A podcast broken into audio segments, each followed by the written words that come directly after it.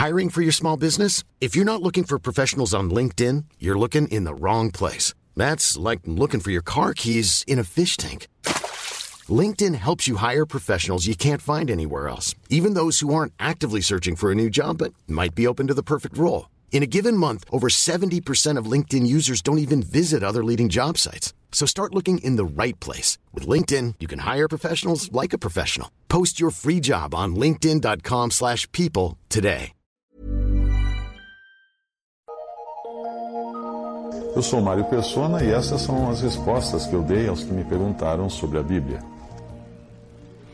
Você escreveu perguntando se para ser cristão é preciso ser perfeito. E eu entendo que existem pelo menos três significados para a palavra perfeito. O primeiro é da perfeição aos olhos de Deus na criação. Perfeito significava, ali em Gênesis, que Deus tinha atingido os seus objetivos, mas não que o homem estava imune à queda.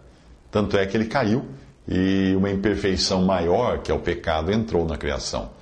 Outro significado para a palavra perfeito é o da perfeição absoluta. 1 Coríntios 13, 10 diz que quando vier o que é perfeito, então o que é, o é em parte será aniquilado. Deus promete uma perfeição absoluta que é futura, porém já é de propriedade daquele que se converteu a Cristo e aceitou a sua obra de expiação dos pecados. Enquanto isso, eu posso desfrutar de um terceiro tipo, de uma perfeição relativa, que é o meu desejo de andar segundo o padrão de perfeição absoluta que é Cristo e que Deus coloca como sendo meu exemplo.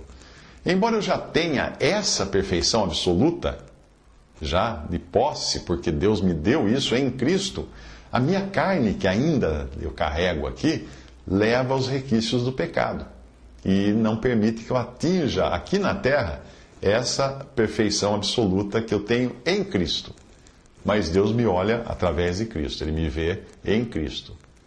Você pode também fazer um paralelo semelhante com a santificação, que significa separação do mal. A Bíblia mostra que o, cristão já é santo de forma absoluta, mas a Bíblia também diz que ele deve se santificar, que isso é a sua santificação relativa. Alguns versículos que falam da posição absoluta são estes: Haveis sido lavados, mas haveis sido santificados, haveis sido justificados em nome do Senhor Jesus e pelo Espírito do nosso Deus. 1 Coríntios 6, 11, isso aí está falando como uma coisa já feita.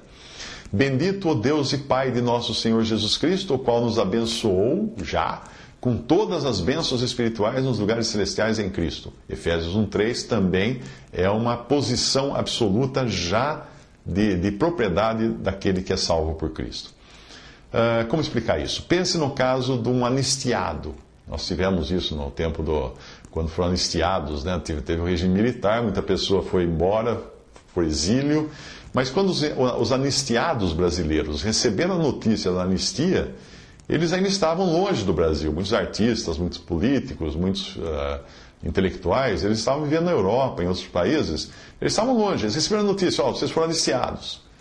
Uh, então, naquele momento em diante, eles continuavam no mesmo lugar onde antes eles eram considerados exilados, mas agora eles já não eram mais exilados, porque eles tinham uma posição absoluta de anistiados, de livres, para se mudarem para o Brasil a hora que eles quisessem, embora eles ainda vivessem uma situação relativa, uma condição relativa, por estarem no exílio.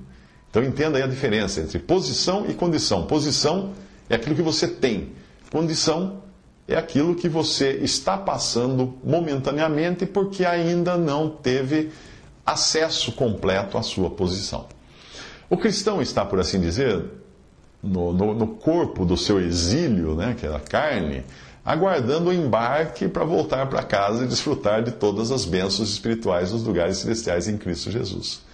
É isso que significa, que significa a diferença entre a condição em que o cristão vive nesse mundo e a posição que ele já tem em Cristo, assegurada a ele pela obra de Cristo, e que ele só aguarda o momento de tomar posse completa, efetiva dessa posição que ele já tem em Cristo.